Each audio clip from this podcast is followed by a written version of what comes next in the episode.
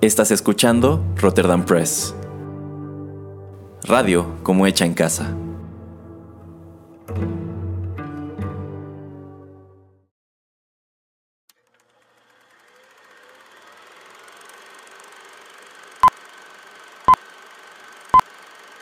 Rotterdam Press presenta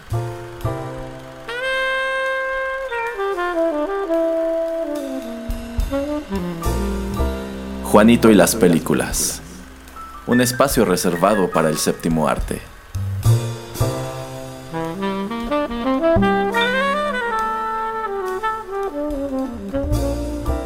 Ocupa tu butaca. Comenzamos. Hola amigos, ¿cómo están? Qué gusto saludarlos y darles la bienvenida a otra emisión de Juanito y las Películas, el espacio cinematográfico de Rotterdam Press. Yo soy Erasmo y me acompaña en estos micrófonos el titular del programa, el señor Juanito Pereira. Hola, ¿qué tal a todos? Y en esta ocasión estamos aquí para platicar sobre un actor a quien yo sé que el señor Pereira admira mucho, yo sé que le gustan mucho sus películas. ¿De quién se trata, señor Pereira? Vamos a hablar hoy de Ben Stiller. Exacto, de este actor, también director, también productor, un individuo que desde que inicia su carrera ha estado involucrado en un montón de proyectos, algunos buenos, algunos no tan buenos, pero en fin, a lo largo de este programa comentaremos una selección de títulos que pues el señor Pereira consideró que estaban adecuados para esta emisión, así que sin mayor preámbulo, ¿qué le parece señor Pereira si vamos con música? A darle átomos.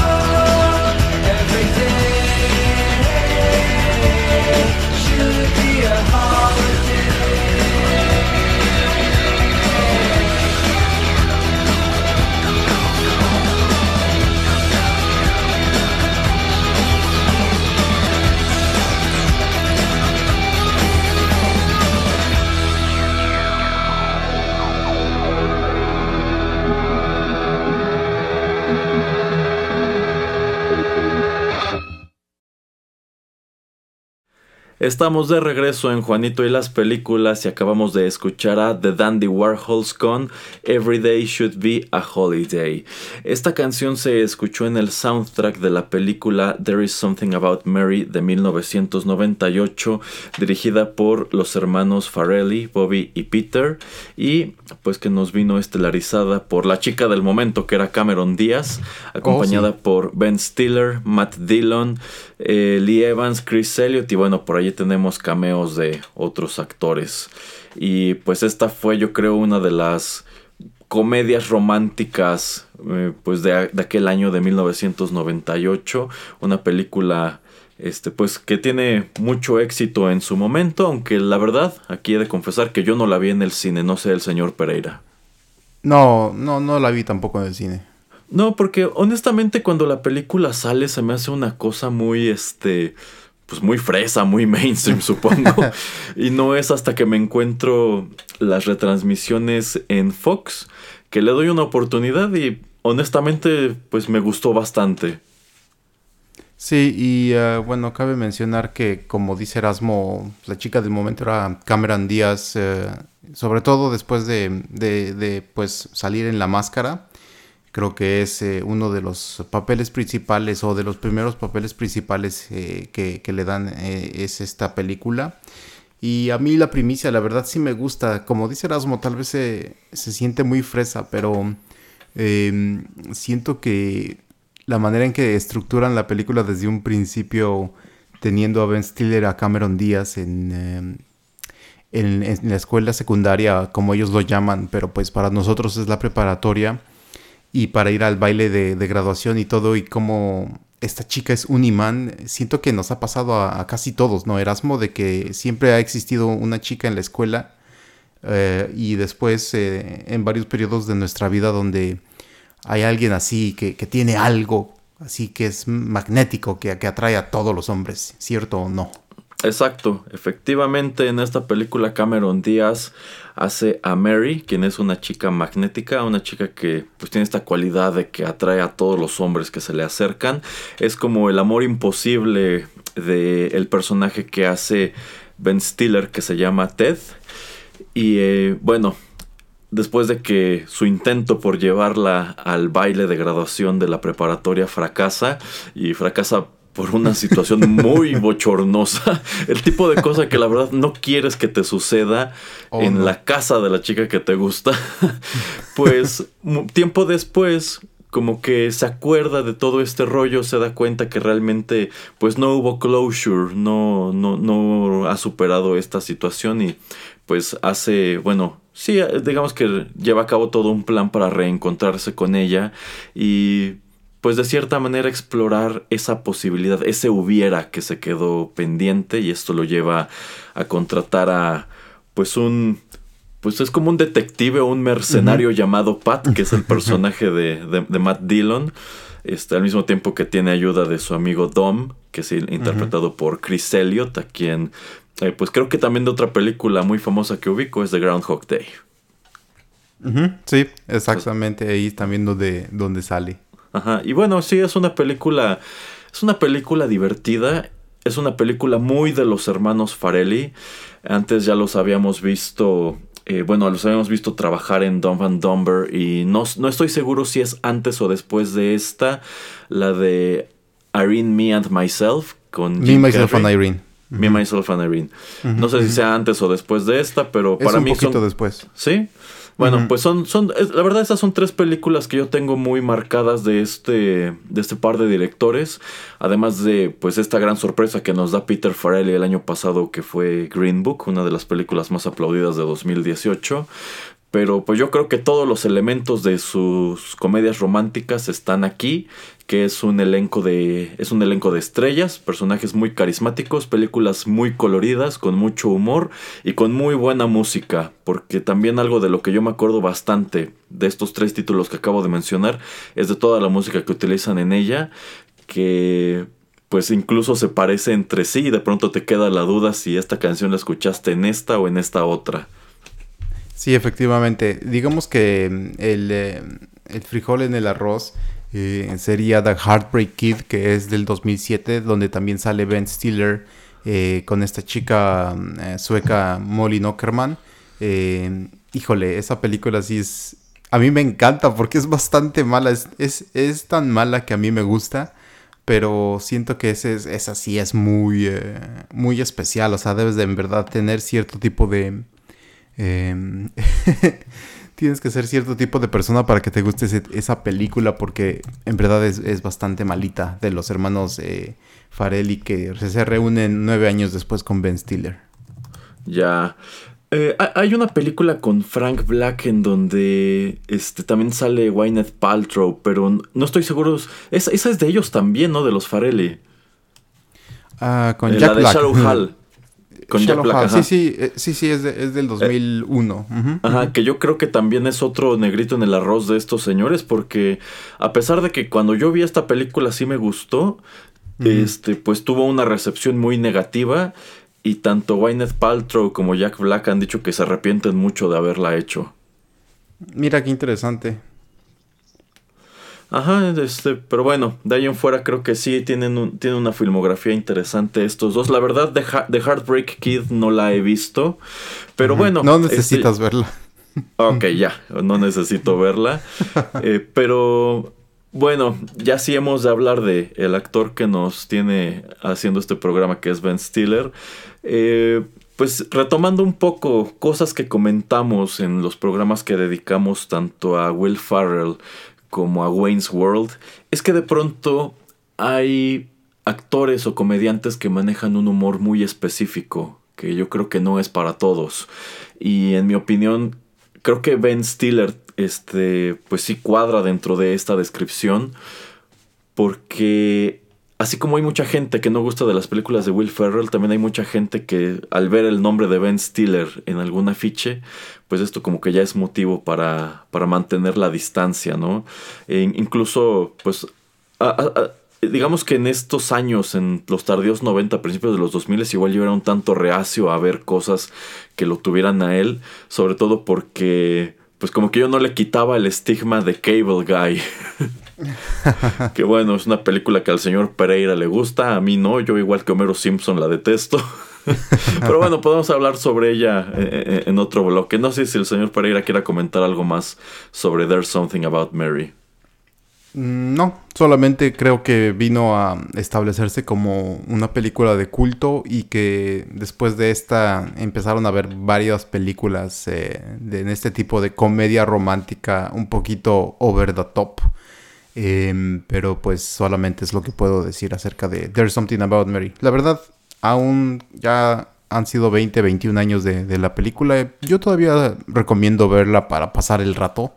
no es nada del otro mundo, pero pues es bastante chistosita, pero se, nota que hay muchas bromas que pues ahora no, no funcionan tanto, sobre todo por eh, gente que, sale como John Fabre, que es un eh, mariscal de campo de la NFL y pues si nunca lo conociste, la verdad no vas a entender exactamente la, broma o por qué sale ahí eh, en, específico, pero pues yo les recomiendo todavía verla.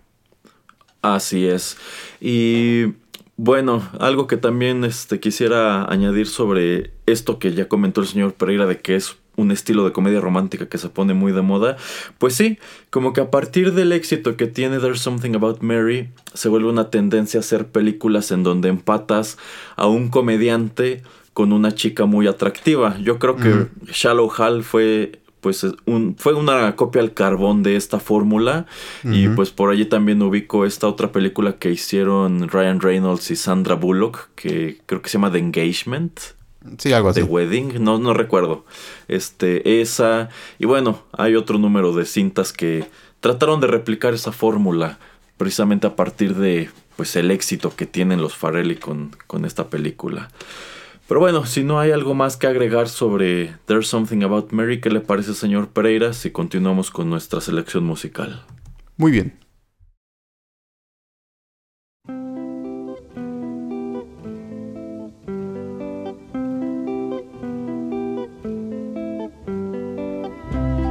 Stephanie says that she wants to know why she's given half her life to people she hates now. Stephanie says, Stephanie says, when answering the phone, answering the phone, what country shall I say is calling? Across the world?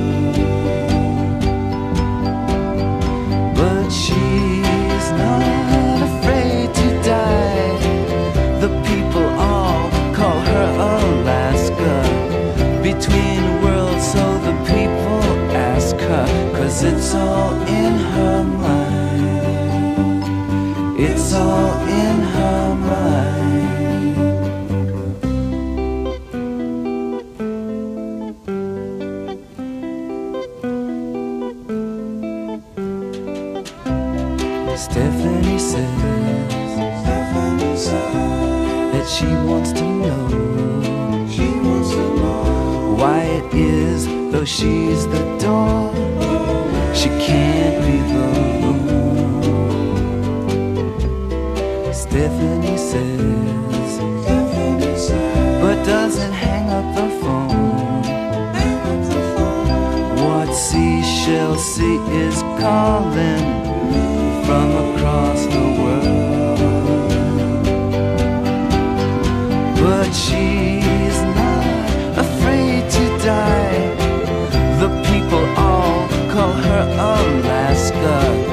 Between worlds, so the people ask her, cause it's all in her mind.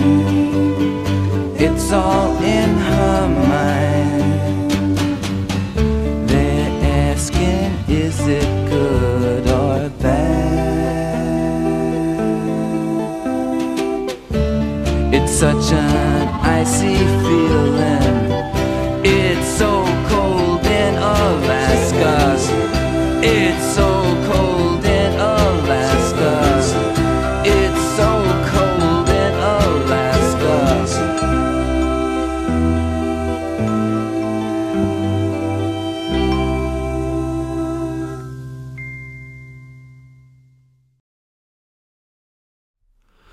Pues acabamos de escuchar una de mis canciones favoritas de Velvet Underground. Se titula Stephanie Says y de hecho se la puede encontrar originalmente en su álbum, aunque no sé si es un EP o es un álbum, titulado sencillamente VU. Pero también apareció en el año 2001 como parte del soundtrack de The Royal Tenenbaums, dirigida por Wes Anderson. Esta es una película pues muy interesante en, en donde encontramos igual a un elenco de puras estrellas. Aquí encontramos a Danny Glover, Gene Hackman, Angelica Houston, Bill Murray, Gwyneth Paltrow, Ben Stiller y los hermanos Luke y Owen Wilson. Eh, para muchos fans de Wes Anderson, pues aquí es en donde este hombre salta a la fama. Algunos la considerarán su mejor película, pero lo cierto es que este director a lo largo de su carrera se ha anotado varios tantos, y al igual que los Farrelly, que ya parecen tener un sello muy pues muy asociado con su trabajo, creo que es exactamente el caso de Wes Anderson. Sí, así es. Eh, digamos que yo lo empiezo a conocer por Rushmore, que sale en 1998. Y también en esa película de Rushmore es cuando empieza la colaboración de Wes Anderson con Bill Murray, porque creo que tienen tres o cuatro películas juntos. Pero pues ah, hablando concretamente de The Royal Tenenbaums es cuando empezamos a ver el estilo cinematográfico de, de Wes Anderson, eh, porque lo vemos casi casi una copia del estilo en esa, en The Life Aquatic with Steve Zissou, eh, también en eh, The Grand Budapest Hotel, que según yo Erasmo le, le encanta esa película. Ah, sí. Y- Sí, para mí esa es la mejor de Anderson, ¿eh? Y bueno, Royal Tenenbaums, pues es la historia de toda esta familia, de prácticamente todas las personas que, de las que nos está hablando Erasmo, eh, que, participan en, esta película. Eh, ben Stiller, Gwyneth Paltrow um, eh, y Luke Wilson, creo que sí es Luke Wilson, no, Owen Wilson son, los, son hermanos en esta familia un poco disfuncional. De hecho, tiene. es todo un, un- estudio para quien quiere ser este cinematógrafo y para quien quiere contar historias en, en- en el cine. De hecho, se estudia mucho esta, esta película en las universidades, dado que tiene exageradamente simbolismos, aunque uno no los ve eh, a principio. Eh, por ejemplo, creo que es Luke Wilson, que tiene un, un halcón en, un edificio en, en Nueva York, hasta, hasta arriba en el techo. Eh, y todo el simbolismo que significa estar atrapado. el sentirse pues no en un lugar adecuado, etcétera. Es como cuando te lo empiezan a explicar y cuando empiezas a, a- escarbar un poco más acerca de los significados de esta película es que se vuelve eh, pues mucho más importante porque viéndolo por primera vez así nada más mm, como una película simple pues hay cosas que se te van a escapar y hay cosas que vas a, que vas a decir pues esta es una cosa muy tal vez hasta aburrida pero a mí me gusta mucho la, la sensación que te deja eh, al final ver, ver Royal Tenenbaums por, por la manera de actuar de, de, toda esta, de toda esta gente, sobre todo pues gente como eh, Bill Murray y como Ben Stiller, que se supone pues son actores más de comedia, pero pues que aquí están tratando de, presentarse como gente más, eh, más seria. Exactamente. Y bueno, esta película, este, pues es una de las más aplaudidas de Wes Anderson. Es su película más exitosa hasta que sale de Grand Budapest Hotel. Por lo menos eh, financieramente. Creo que en lo que respecta a crítica, pues The Real Tenenbaums está allí hasta arriba. Eh, estuvo nominado a un Oscar por mejor guion, aunque no lo obtuvo, y diversas publicaciones han aplaudido The Royal Tenenbaums como una de las mejores películas de todo lo que va del siglo XXI. Eh, ya lo dijo el señor Pereira, que Ben Stiller hace a uno de los hijos de Gene Hackman.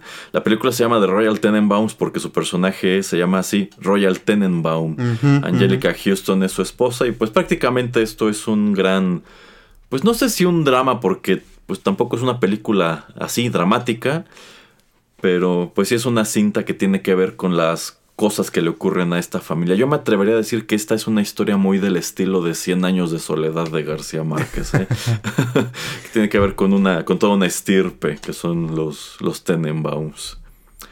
Y bueno, sí, te digo que es todo, ¿ah? perdón, nada más te digo que es todo un estudio y de hecho eh, Gene Hackman gana un Golden Globe por esta actuación. Así es. Y bueno, eh, creo que está en orden hablar un poco más sobre eh, la carrera de, Ben Stiller. Este es un actor estadounidense que viene de una familia de cómicos. Su padre también fue actor. Eh, su padre fue Jerry Stiller, quien de hecho ha, aparecido en algunas de sus películas. Y su mamá creo que también era actriz. La verdad, en su caso no estoy muy seguro.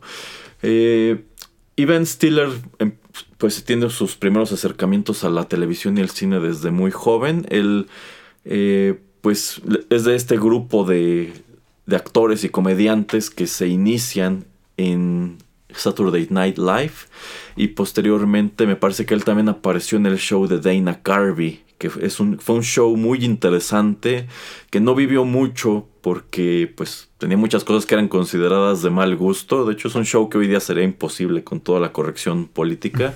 pero pues es una serie de culto en donde creo que también empezó, bueno, por lo menos trabajó un tiempo Will Farrell.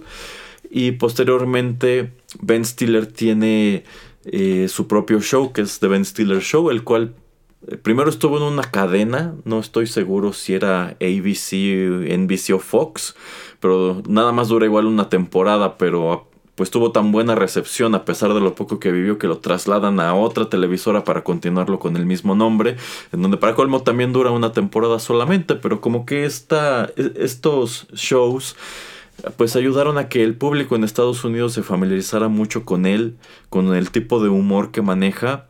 Y bueno, por allí también tuvo sus primeras incursiones en lo que a cine respecta, como productor y como director, más que como actor.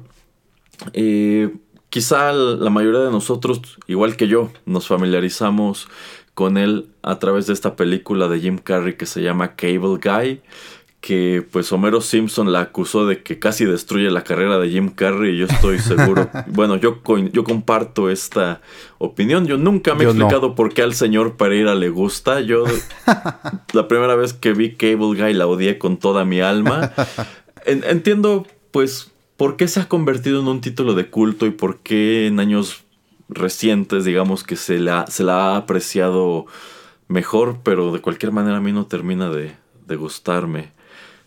No se preocupe, ya traeremos un Juanito de las películas dedicada a esa película. Híjole, tengo que estar en él. sí. Pero bueno, este, la filmografía de Ben Stiller abarca un montón de títulos, como es evidente, en una sola emisión de Juanito y las películas no podemos, no podemos, este, pues ahondar en todos, ¿no? Ahora sí que nada más escogió el señor Pereira algo de lo que, de lo que, pues para él destaca.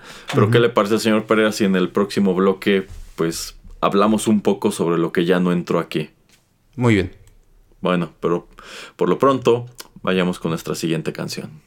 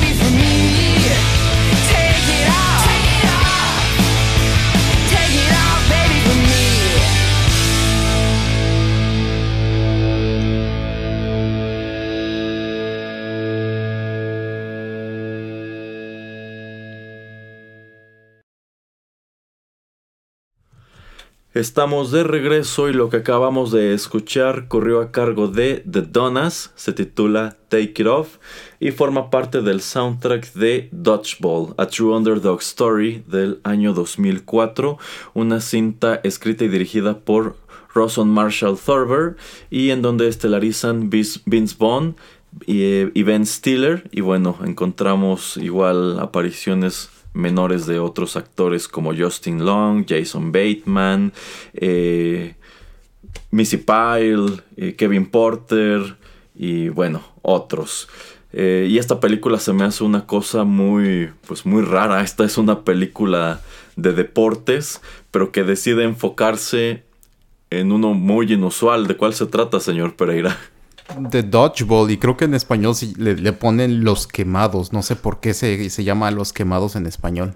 Pues porque realmente así se llama ese rollo del Dodgeball en español, quemados. Ah, mire. No sé si a alguno de nuestros escuchas cuando estaban en la primaria o la secundaria les haya, les haya tocado jugar quemados. Aunque bueno, creo que aquí en en México, por lo menos hasta donde yo sé, teníamos una versión menos agresiva del juego. Pero bueno, para quienes no estén familiarizados, Dodgeball o Quemados consiste en que pues hay, bueno, se, se forman equipos y estos equipos, eh, digamos que juegan a aventarse una pelota, que a menudo es un balón de básquetbol, este, entre sí.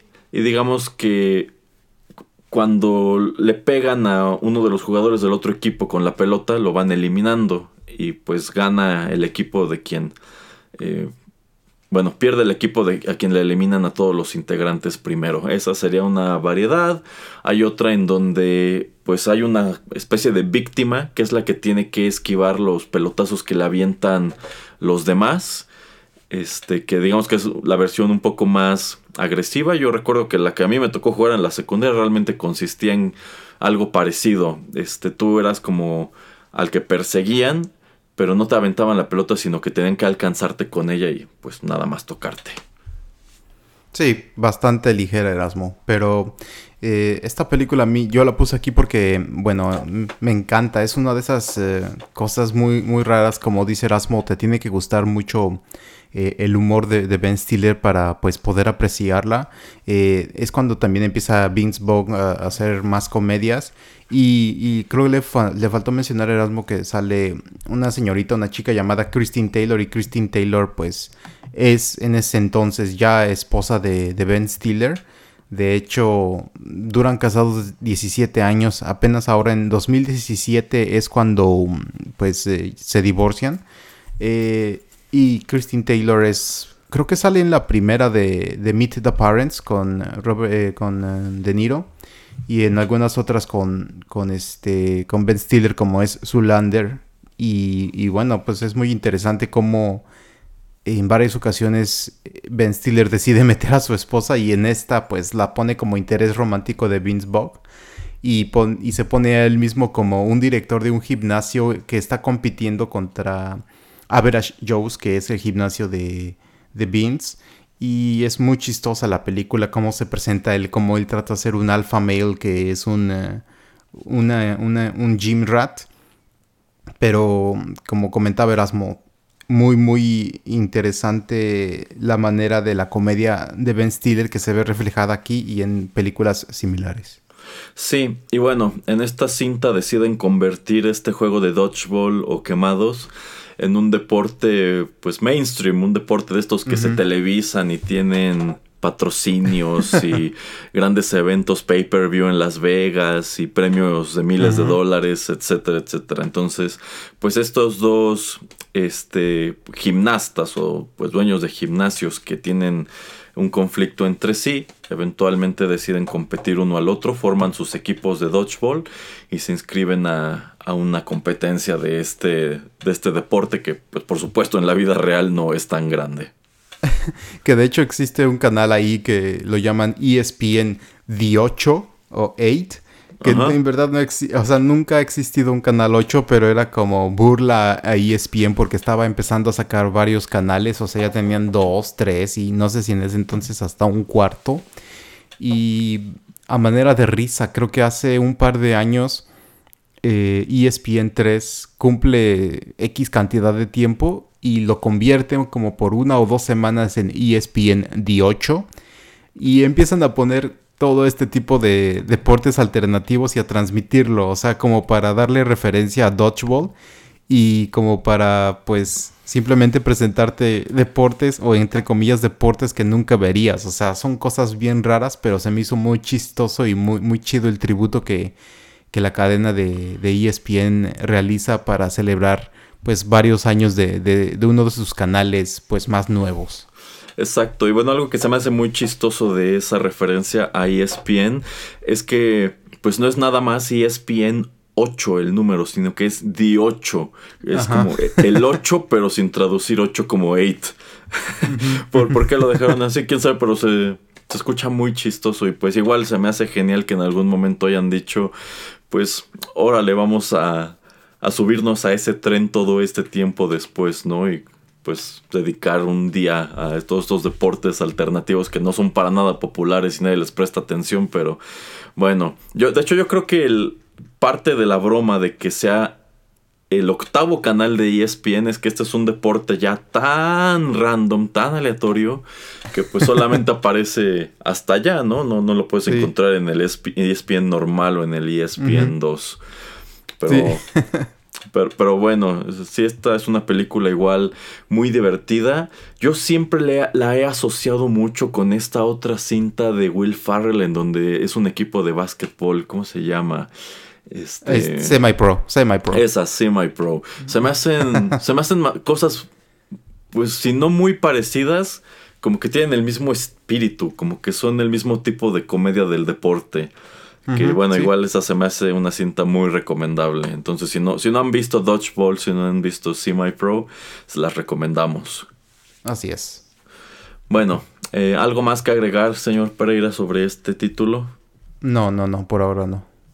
Bueno, pues por ahora entonces vayamos con nuestra siguiente canción, ¿vale?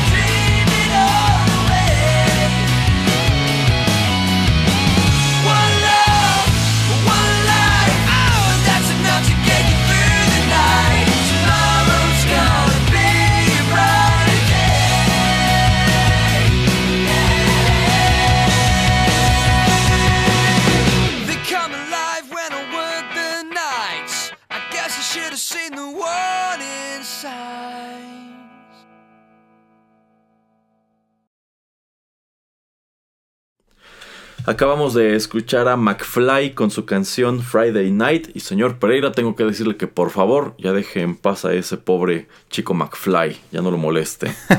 Gallina. Nadie le dice gallina, señor Pereira. Ya basta.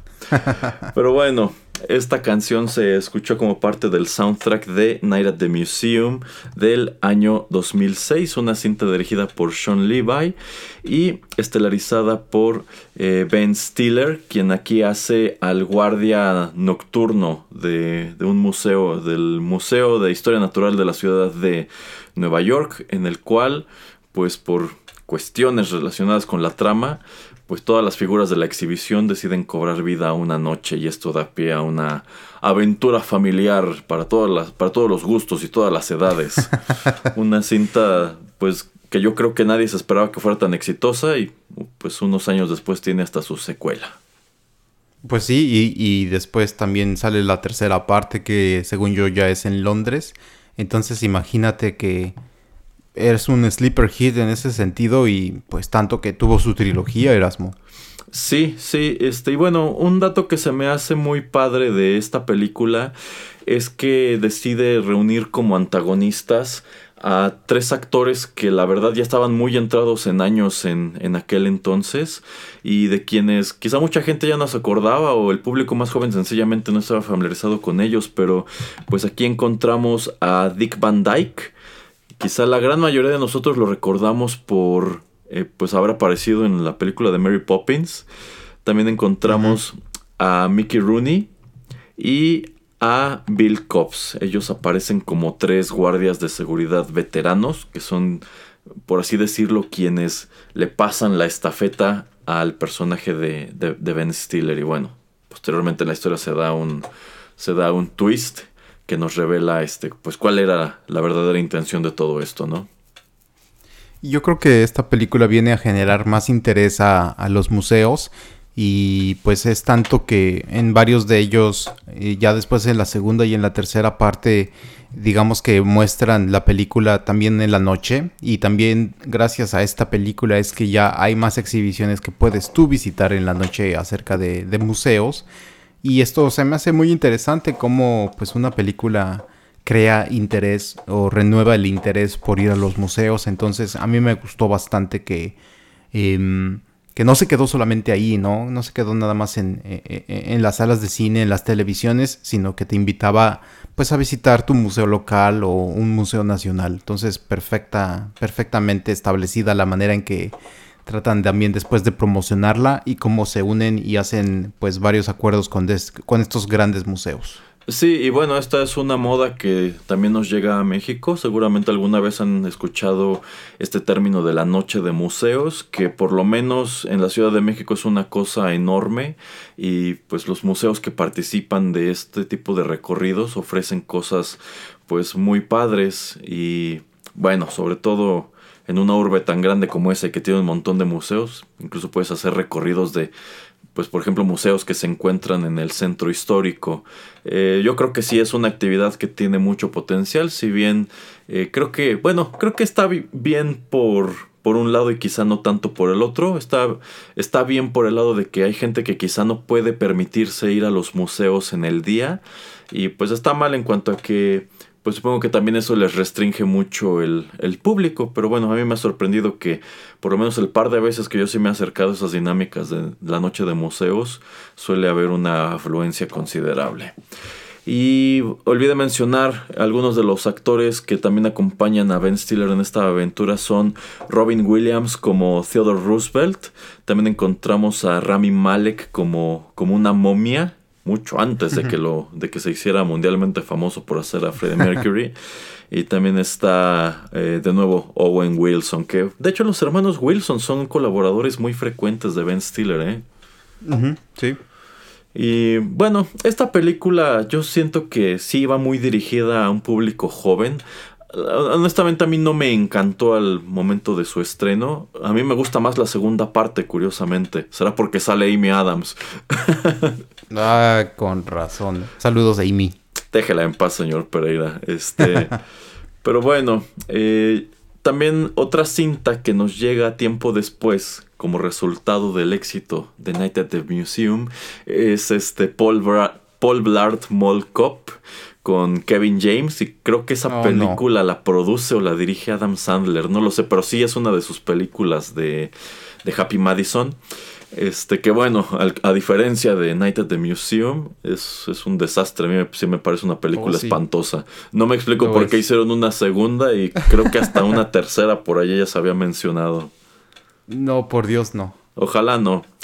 Pero bueno, sí, esta es una cinta muy, muy humorosa, muy colorida. Eh, creo que, pues como curiosidad dentro de la filmografía de Ben Stiller, vale la pena echarle un ojo. Y bueno, eh, estas son algunas de las películas que el señor Pereira decidió traer para este programa. Le preguntaba antes de que comenzáramos a grabar por qué había omitido otras y pues él comenta que porque digamos que eran las, las que todo mundo estaba esperando y se habría visto Así muy es. obvio o muy cliché. Pero bueno, otras que yo habría traído en lugar quizá de The Night at the, at the Museum o incluso de Dodgeball, sin lugar a dudas, Zoolander del año 2001. Yo adoro esa película. Yo cre- creo que no tiene desperdicio de principio a fin. Para mí es uno de los mejores papeles, de los papeles más divertidos que ha tenido Ben Stiller y eso hace muy trágico el hecho de que Zoolander 2 haya sido un fiasco crítico y comercial. Sí, muy triste, la verdad. Eh, a mí una de las que también podría haber traído es la de Madagascar, porque Ben Stiller hace la voz de Alex el León. ¿A poco? Eso Y, no sabía. pues, ajá, y de hecho, eh, pues ya sabemos que existen otro par de películas de, de Madagascar, entonces es una de las que dejé fuera porque pensé que más gente sabía que, que Ben Stiller hacía a Alex el León. Bueno, eh, Ben Stiller también aparece en un papel pues muy pequeño en Happy Gilmore de 1996. Pues es una cinta más como para un programa de Adam Sandler. Este, yo también habría traído algo de Mystery Men de 1999 en donde él hace Mr. Furious. Es- esa película Pero es que esa muy oscura, esa película es muy Sí, oscura. Erasmo. sí, y yo Ah, no me explico por qué. Esta, esta película debería ser más popular y, e incluso con todo este rollo del cine de superhéroes, debería tener hasta su revival, porque esta es una cinta en donde Ben Stiller y eh, pues otros actores como Hank Azaria y Claire Forlani hacen a superhéroes patéticos. Este es un mundo donde existen los superhéroes, pero a ellos les tocó tener superpoderes que pues no son muy espectaculares y quizá no muy útiles, pero pues eventualmente es a este, a este equipo este, de perdedores a quienes les toca salvar el día. A mí se me hace una cinta igual muy, muy ingeniosa. Este, otra que, bueno, esta quizá no la habría traído, pero se me hace una mención eh, pues hon- honorable. Es Meet the Parents del año 2000, en Ujú. donde este, acompaña a Robert De Niro. Que bueno, yo creo que esa película retrata muchos de los temores que puede tener cualquiera al momento de conocer a sus suegros. Y que, pues igual se me hace otra cinta de esas que tienes que abordar con conocimiento previo de cuál es el humor de Ben Stiller, porque pues a mí también a mí me ha tocado este ver comentarios de que dicen que es una cinta muy aburrida. Híjole, no, la verdad no se me hace nada aburrida, pero nuevamente, como comentas, es un humor muy, muy especial y sobre todo las, siguiente, las siguientes dos partes de, de, de Meet the Parents, creo que debes de en verdad tener, pues sí, ser muy, eh, híjole, muy exacto con, con la comedia de, de este actor, si no, no te van a gustar para nada. Y también ahí podemos comentar que pues es cuando empieza eh, Robert De Niro tratar de separarse y de estar en otro tipo de, roles, también en una película, aunque aquí sale serio, pero pues es una comedia, ¿no? Entonces es algo como que no esperarías eh, ver a, Robert De Niro participar en una película de este tipo.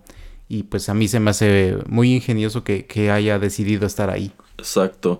Otra que sí habría traído este, es Along Came Polly de el año 2004 en donde estelariza junto a Jennifer Aniston. Aunque, bueno, lo cierto es que sí se me hace una cinta dentro de lo que cabe parecida a, a There's Something About Mary. Este, pero también me parece, me parece muy graciosa, aunque en ella yo siento que no necesariamente es el personaje de Ben Stiller el que es gracioso. Si hay algo con lo que yo me quedo de Along Came Polly es con el personaje que hace Philip Seymour Hoffman, que es este eh, es- esta, es- esta estrella infantil que ya creció y sigue obsesionado con ser famoso y pero realmente es un perdedor. Yo, yo- yo creo sí, que sí. todo, toda su narrativa a lo largo de la película es como un muy bonito cuento de hadas. Este, yo, yo, yo, yo sí la habría traído. Y quizá también Starsky and Hutch. Este, pero bueno, son este, solamente algunos otros títulos de Ben Stiller que, que no podemos traer en esta ocasión, pero a los cuales, pues sin lugar a dudas, este, ya les echaremos un ojo en, en otro momento. De algunos de ellos incluso podríamos hacer un programa entero en lugar de nada más como que ir repartiendo el tiempo entre, entre distintos filmes.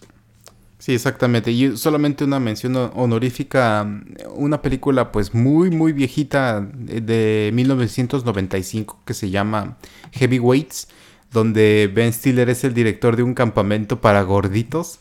en un campamento pa- de verano. Híjole, está buenísima también. Es como el primer papel que, que hace, que se parece mucho a, a- al que realiza en Dodgeball. Así todo un líder de gimnasio o un aficionado excesivo de, de- del ejercicio. Eh, si la encuentran, véanla. Está muy chistosa, pero es muy, muy familiar. Y pues él sale, digamos, del malo de la película, pero está muy, muy divertida. Y bueno, igual otro título que no podemos dejar de mencionar porque de hecho ya se comentó aquí en Rotterdam Press es The Secret Life of Walter Mitty del 2013. Eh, para mí esta es una de las mejores películas que ha hecho Ben Stiller. Eh, es una cinta que está inspirada en un cuento muy muy cortito, pero pues de allí logra sacar material para un, largometraje como de dos horas. Eh, se me hace muy interesante. Se una película que tiene mucho ingenio y también mucho corazón. Eh, si ustedes buscan aquí en el podcast, en nuestros archivos, pues encontrarán esa emisión que realizó el señor Pereira a propósito de la película, en donde también nos comparte algo de su música, que también tiene una gran banda sonora. Entonces, eh, si les gusta Ben Stiller y pues bueno, si ya llevan un rato escuchándonos aquí en Rotterdam Press y no, no han asomado a esa emisión, se las recomendamos bastante. Exacto. Pero bueno, por ahora vayamos con la última canción de nuestro programa.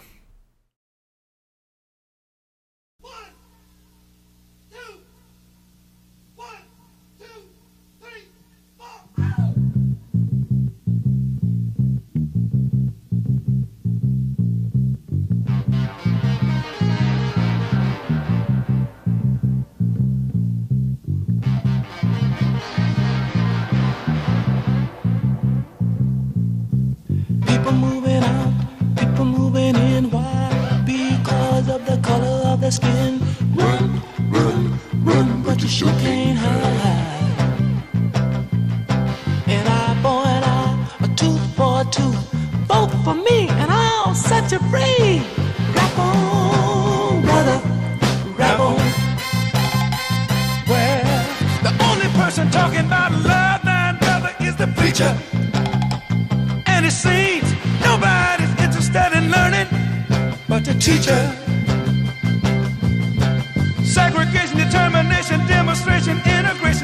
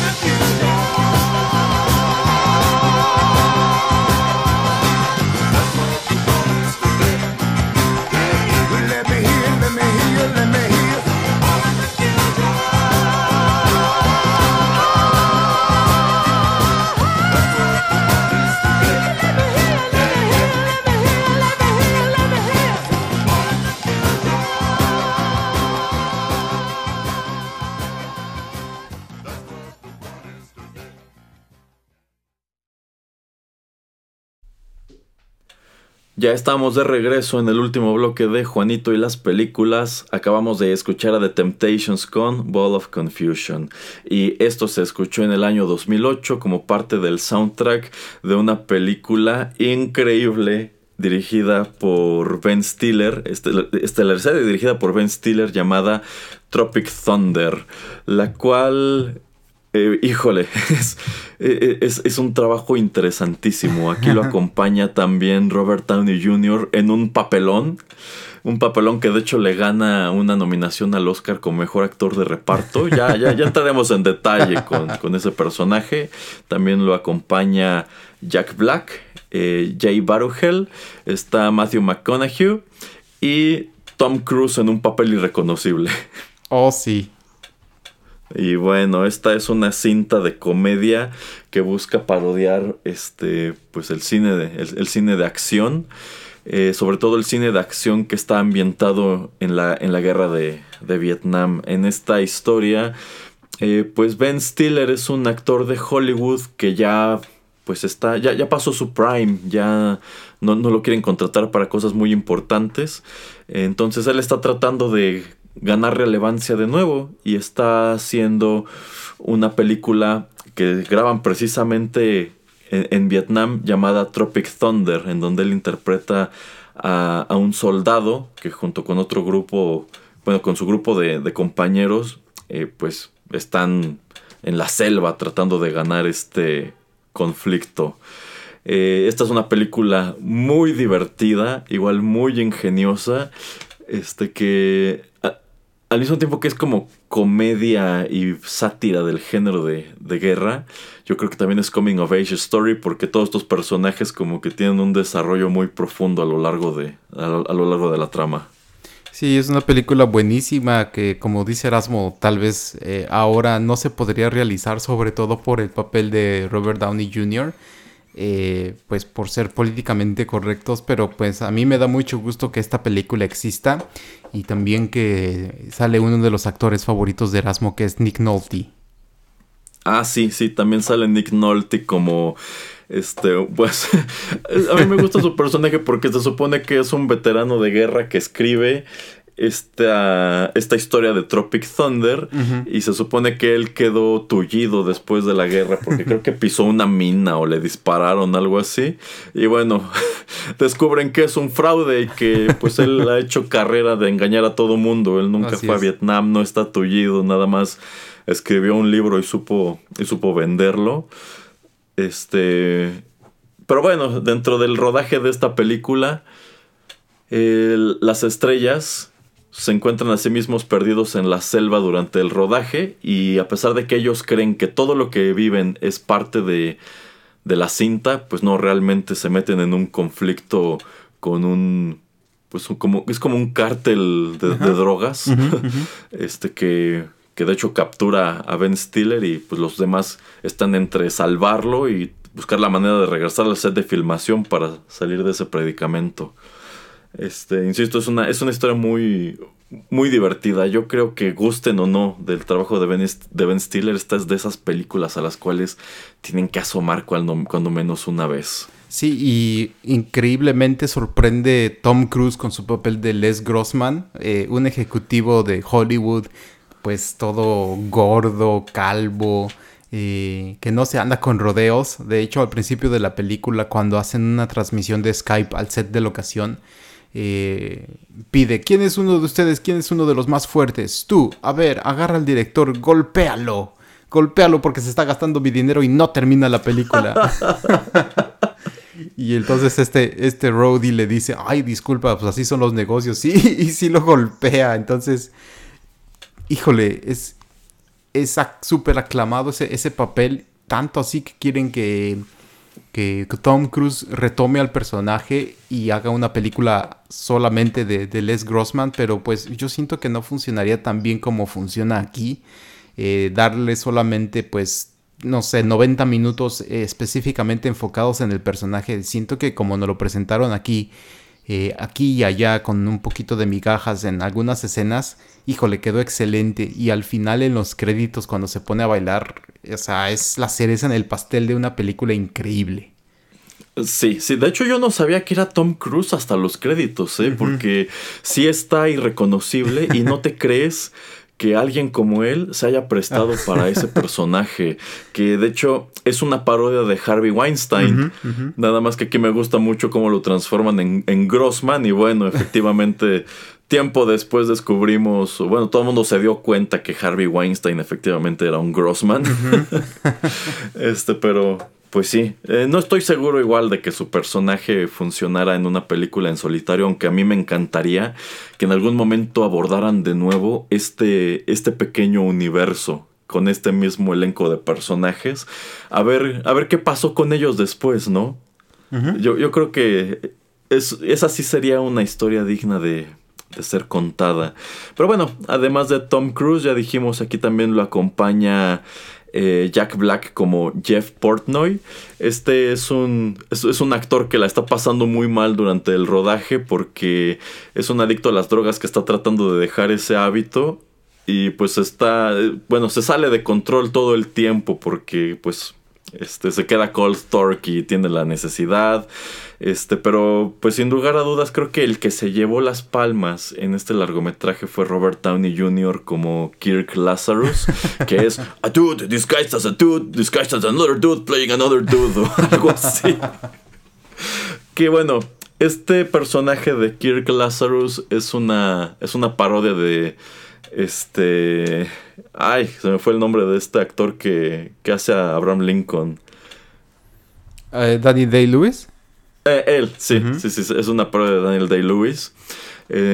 lo presentan como pues un, un, A-lister que ha ganado cinco veces el Academy Award y que es un famoso method actor, un actor del método, es decir, que se mantiene en personaje durante todo el rodaje de la película. Y a pesar de que este es un... Me parece que es australiano.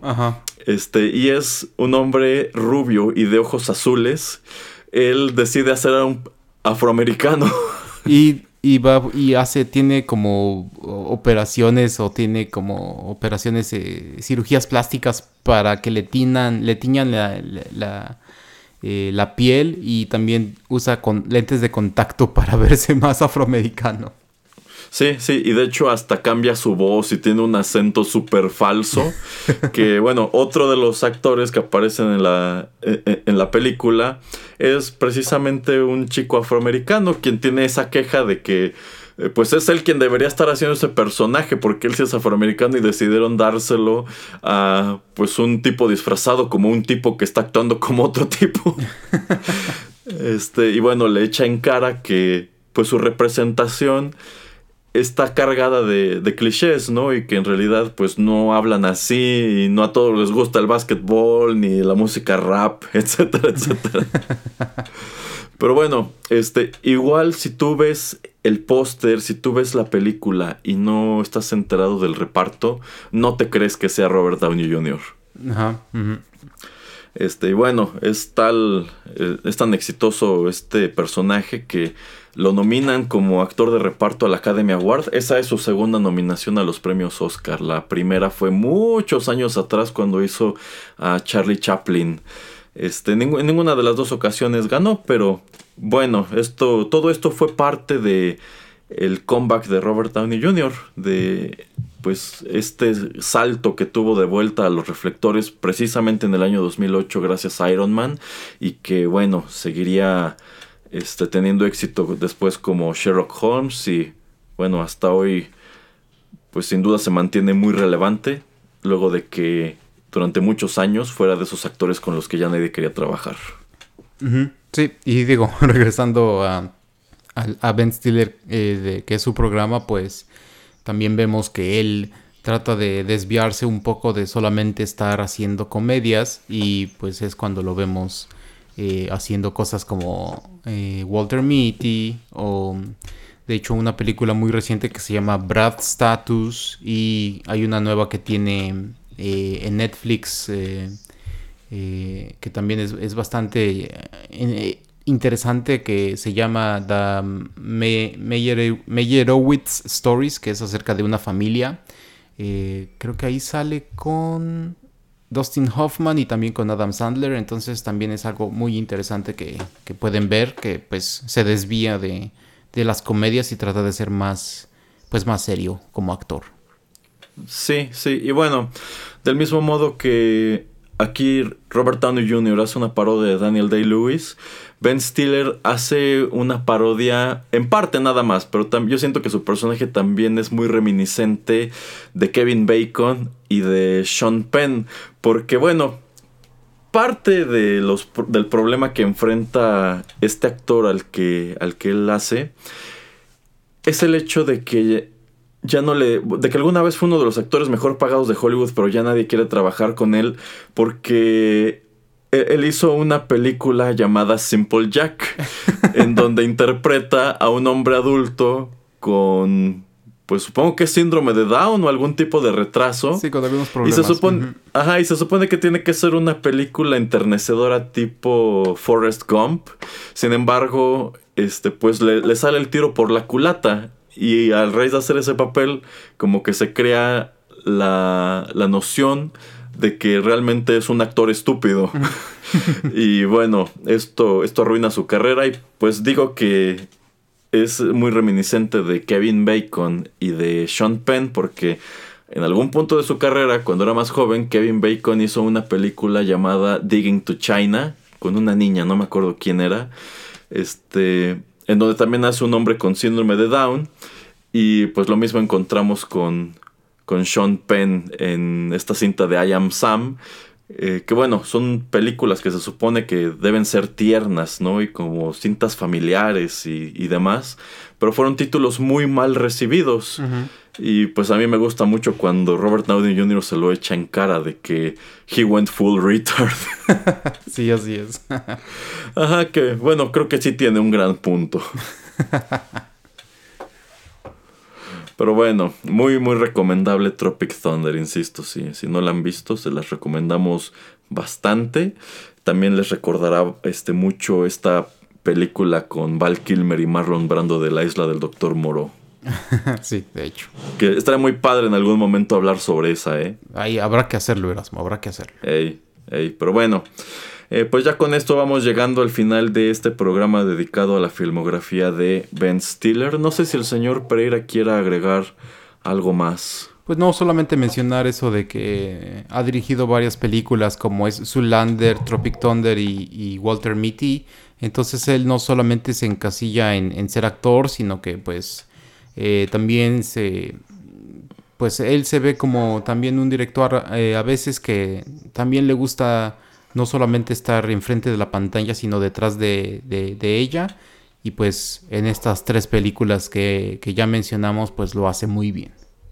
Sí, y bueno, dos cintas de su filmografía como productor que la verdad sí quiero mencionar son Megamind, de ella ya hablamos en el programa de Will Farrell, esta es una película animada igual muy divertida, y también eh, Blades of Glory, que no recuerdo si esa la mencionamos en el programa de Will Farrell, pero si no lo hicimos, este, pues nos, nos faltó, porque igual se me hace una película increíble. Sí, es como Dodgeball, de hecho.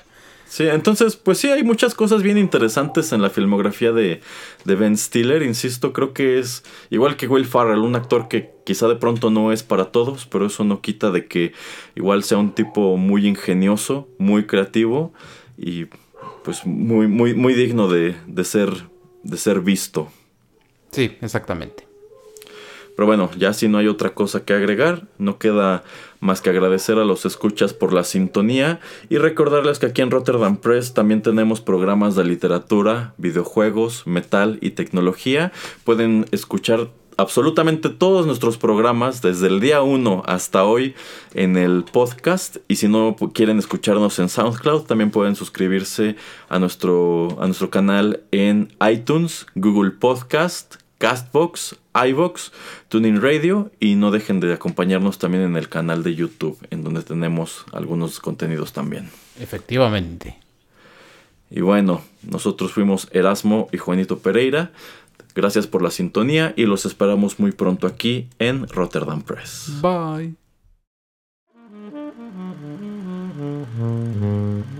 Juanito y las películas llegó a su fin.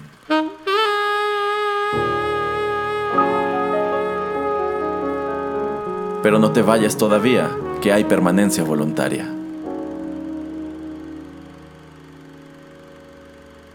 Quédate con nosotros en Rotterdam Press.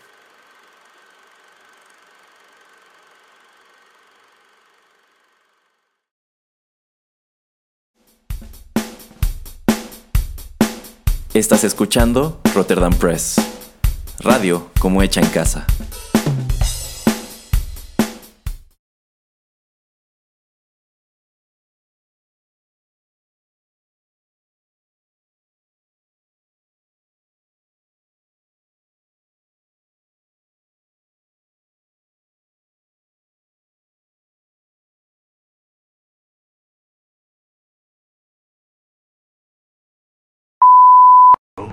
You?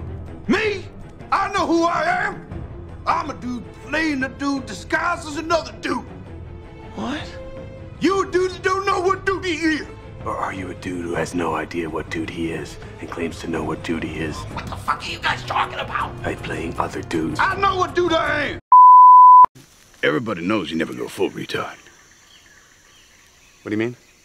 Check it out. Dustin Hoffman, Rain Man, look retarded, act retarded, not retarded. Count two picks, cheated cards. Autistic, show, not retarded. You got Tom Hanks, Forrest Gump. Slow, yes, retarded maybe, braces on his legs, but he charmed the pants off next to him and won a ping pong competition.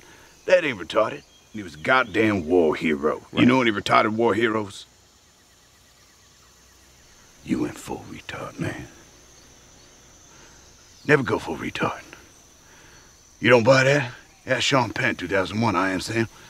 Remember? Went full retard. Went home empty handed. This is Les Grossman. Who is this? This is Flaming Dragon! Oh, okay. Flaming Dragon. Fuckface. First, take a big step back and literally fuck your own face! Now, I don't know what kind of pan Pacific bullshit power play you're trying to pull here, but Asia Jack is my territory. So, whatever you're thinking, you better think again. Otherwise, I'm gonna have to head down there and I will rain down on a godly fucking firestorm upon you. You're gonna have to call the fucking United Nations and get a fucking binding resolution to keep me from fucking destroying you. I am talking scorched earth, motherfucker! I will massacre you! I will fuck you up! The universe is talking to us right now. You just gotta listen.